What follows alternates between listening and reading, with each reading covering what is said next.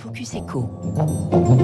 6h47, alors Suez, Veolia, bon accord ou pas, on en parle ce matin avec un grand témoin qui connaît bien, euh, en tout cas, la partie Veolia. Bonjour Gonzague de Joigny. Bonjour. Je le disais tout à l'heure aux auditeurs, hein, de Joigny, c'est un nom que certains d'entre eux reconnaîtront. Vous êtes le fils de Guy de Joigny, créateur de la CGE, la Compagnie Générale des Eaux, qui deviendra Veolia.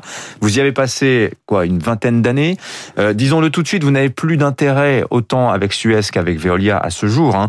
Mais euh, votre regard nous intéresse ce matin. Ce deal, huit mois d'accouchement, ça a été très violent. Il y a eu euh, un empilement de batailles judiciaires les unes sur les autres. Et finalement, ce partage, euh, finalement, euh, qui aboutit à un gros petit Suez, si je puis dire, et un Veolia qui sort renforcé, euh, augmenté, disons, de, en taille de 40%. C'est un bon accord, vous pensez? Est-ce que c'est bon pour la France? Ah, écoutez, moi je vais vous répondre très franchement. Pour la France, c'est une nouvelle extraordinaire. D'abord parce que ça fait plusieurs années, vous l'avez mentionné, on a deux véritables bijoux en France. On le dit pas assez. On parle souvent des parfums, on parle souvent d'autres types d'industries. Euh, sur l'environnement, euh, sur les trois places de leaders mondiaux, euh, il y a au moins deux Français. Ça, c'est la première chose. Dans l'eau, dans les déchets, dans l'énergie, tout ce qui fait euh, les métiers les plus vitaux de ce siècle. D'accord? Et j'oserais dire les métiers les plus sexy, puisque comme vous savez, on est en pleine révolution économique et durable. Pourtant, ça passait pas pour très sexy les métiers de l'eau et du déchet jusque-là. Non, pas du tout. Ouais. Euh, on est passé euh, vraiment de métiers euh, sales, les mains dans le cambouis, à euh, des métiers assez extraordinaires, bourrés de technologie. Alors on s'en rend pas compte parce qu'ils sont invisibles. J'allais dire presque inodores. C'est pas vrai quand on voit passer encore un camion de poubelle, mais enfin, euh, derrière, ce sont énormément d'ingénieurs, beaucoup de nouvelles technologies qui ont été renforcées par la révolution digitale. Ça, c'est un vrai plus. Et dans ces deux secteurs, ces deux entreprises euh, sont véritablement des champions. Et c'est jamais bon euh, quand des champions verts, qu'on pourrait comparer à des émeraudes, euh, se, se s'entrechoquent. Euh, D'abord, vous savez que l'émeraude est un, est, un, est un bijou euh, assez fragile. Elle se fende. Donc, c'est une super nouvelle quand il y a un accord. Moi, j'ai passé la moitié de ma vie en Allemagne. Je suis quelqu'un plutôt pour les consensus et les accords. Euh, mm. et, et, et, et je dois dire que de donner à ce pays euh, la possibilité d'avoir une structure euh, capable euh, de rivaliser avec les meilleurs dans le monde. Oui. Mais alors ça, c'est une belle nouvelle. Mais justement, alors quand même, Veolia, le nouveau Veolia, 37 milliards d'euros de chiffre d'affaires, d'activité. Euh, malgré tout, ça ne pèse que 5% du marché mondial. On sait que ce marché du déchet de l'eau, c'est un marché qui est très fragmenté. La question qui se pose, c'est est-ce une taille critique suffisante pour véritablement changer le cours des choses au niveau international? Et puis la question, c'est l'autre, ce petit Suez, 7 milliards d'activités, 5 fois et demi plus petit que Veolia.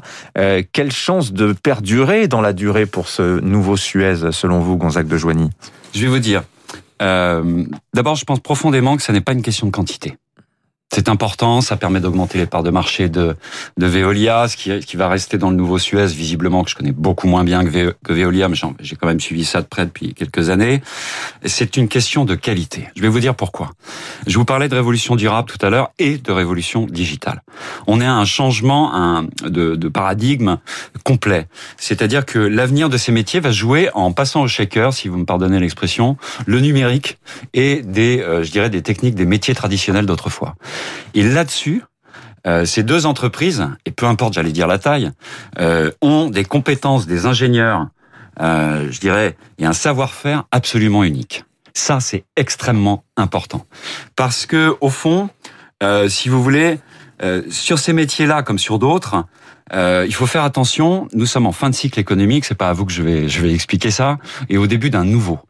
Euh, autrement dit, il y a un risque général dans l'économie aujourd'hui de kodakisation du secteur. Vous vous souvenez du géant de la photo qui, qui, qui avait loupé le, la photo numérique. Qui croit pas au numérique et qui reste sur l'argentique voilà. bon, et c'est le début de la fin. Sans vouloir exagérer, mais je pense que ça parle vraiment de, de prendre cet exemple-là. Et je crois que euh, l'avenir aujourd'hui, c'est justement d'injecter du digital de manière massive dans les métiers de l'environnement. Ça, c'est clé. L'avenir de l'environnement, ce sont des capteurs, ce sont des senseurs, euh, ce sont des algorithmes qui vont permettre de déterminer mieux une fuite dans telle ville, de faire des économies, de mieux facturer le client. Que sais-je, euh, de déterminer au, au, mégot de cigarette près la propreté dans une ville. C'est ça euh, l'avenir. Et, et, donc, ce sont, ce sont ces nouvelles techniques qui vont permettre à ces deux entreprises mhm. euh, d'asseoir de, leur nouveau chiffre d'affaires. Alors évidemment, euh, moi, vous allez dire que je suis pas objectif puisque j'ai passé une partie de ma vie euh, chez Veolia et plus encore, comme vous savez. Mais, mais quand même, je regarde ça avec un petit peu de recul et je pense que l'avenir, il est là. Mais la part de dette dont hérite Veolia en reprenant Suez, qui est quand même conséquente, hein, c'est plus de 10 milliards d'euros, vous ne pensez pas que ça obère ses capacités d'investissement dont vous dites que c'est crucial puisque c'est l'avenir? Vous savez, euh, si je regarde ça d'un peu loin, moi j'ai pas les chiffres, je suis pas dans le secret des dieux, hein, mais euh, Veolia en a vu d'autres.